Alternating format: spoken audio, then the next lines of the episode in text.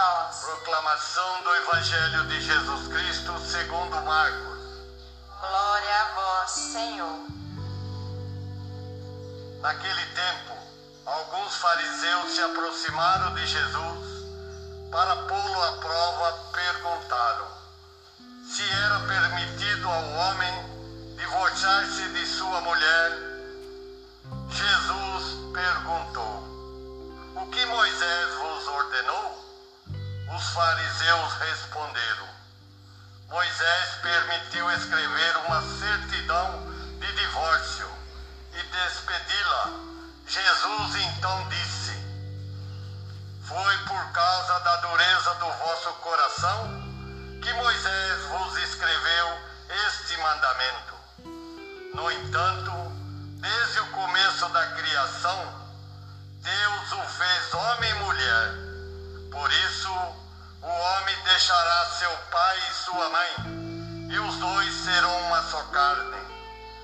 Assim, já não são dois, mas uma só carne. Portanto, o que Deus uniu, o homem não separa. Em casa, os discípulos fizeram novamente perguntas sobre o, o mesmo assunto. Jesus respondeu quem se divorciar de sua mulher e casar com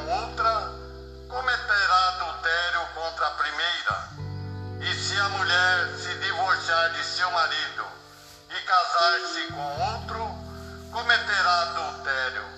Depois disso, traziam crianças para que Jesus a tocasse. Mas os discípulos o repreendiam. Vendo isso, Jesus se aborreceu e disse: Deixai vir a mim as crianças, não as proibais, porque o reino de Deus é dos que são como elas. Em verdade vos digo: quem não receber no reino de Deus como uma criança,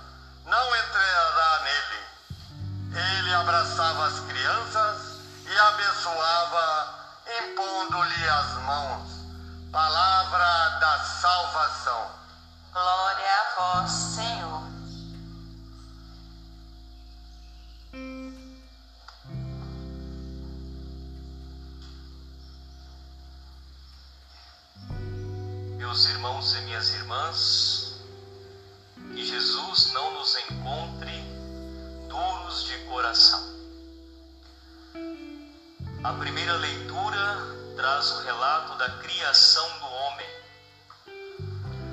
E esta leitura é uma leitura que precisa ser interpretada à luz da teologia. Por que isso, Padre?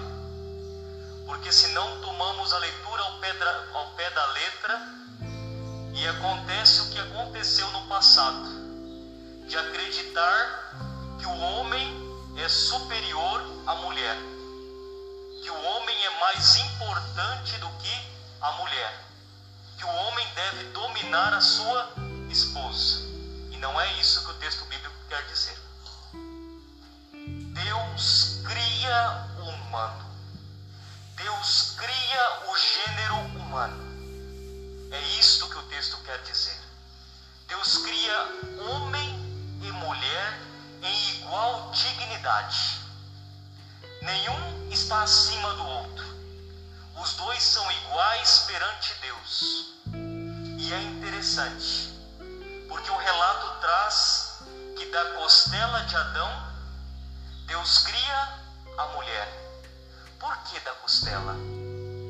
Porque ela está do lado. Ou seja, igual dignidade, nem à frente nem atrás, em igual dignidade. Deus cria o gênero humano.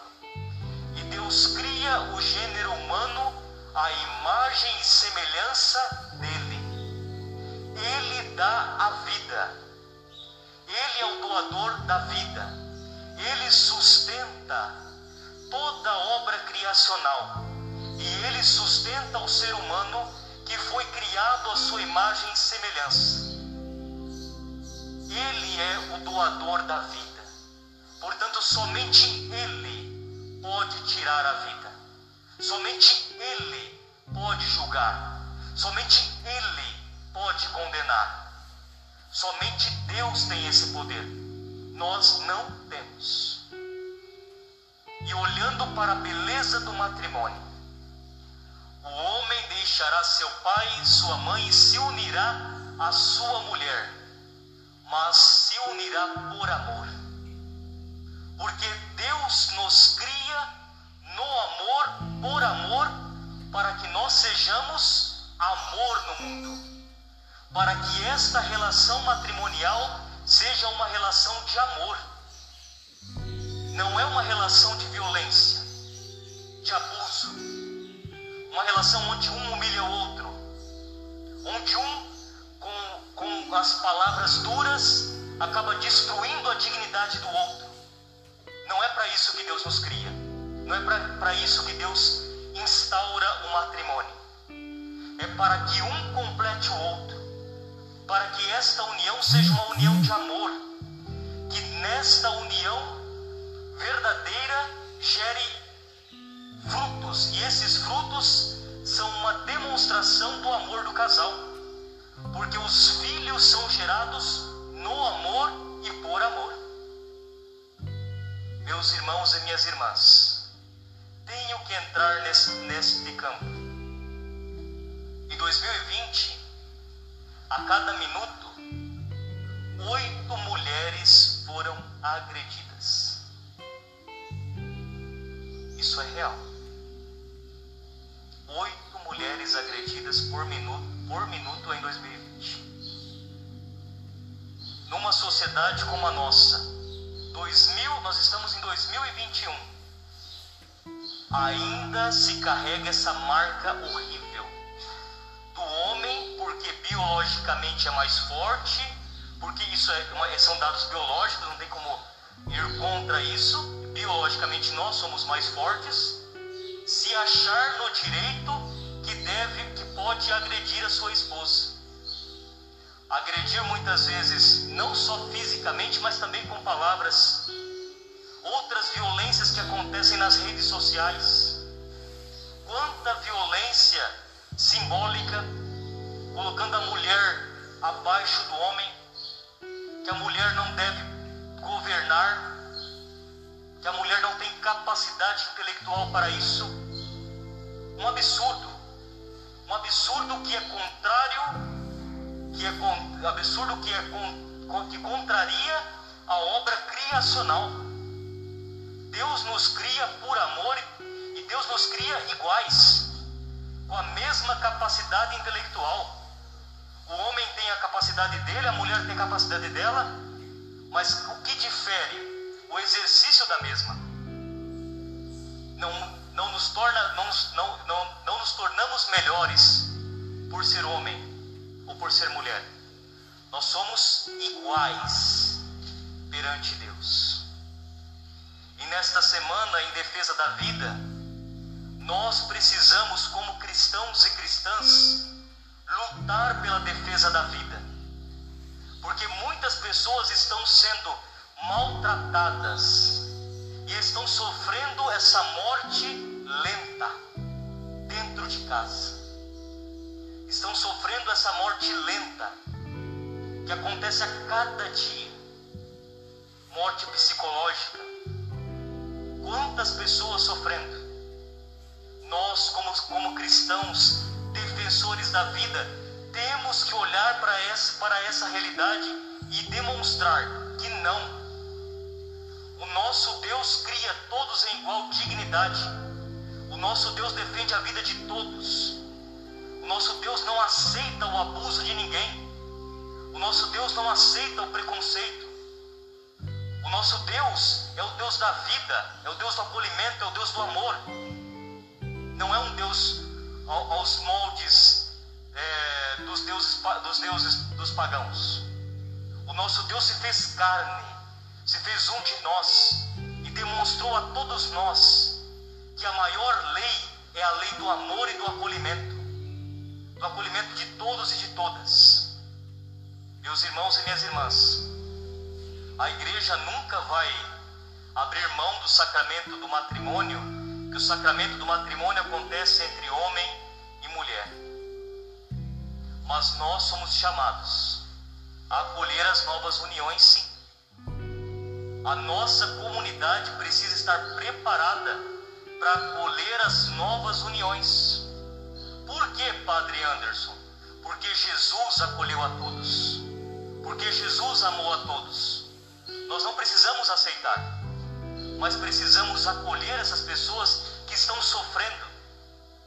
Que estão sofrendo ao se descobrirem de uma orientação diferente das demais. Jesus com certeza as acolheria e as acolhe. E nós, como cristãos e cristãs, somos chamados a acolher, a amar, a fazer a diferença, a conceder a essas pessoas vida e vida em abundância.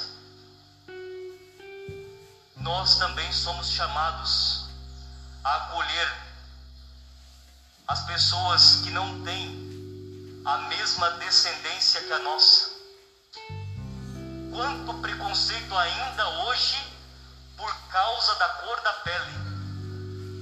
Desqualificam a pessoa por causa da cor da pele. 2021 e nós ainda estamos vivendo assim.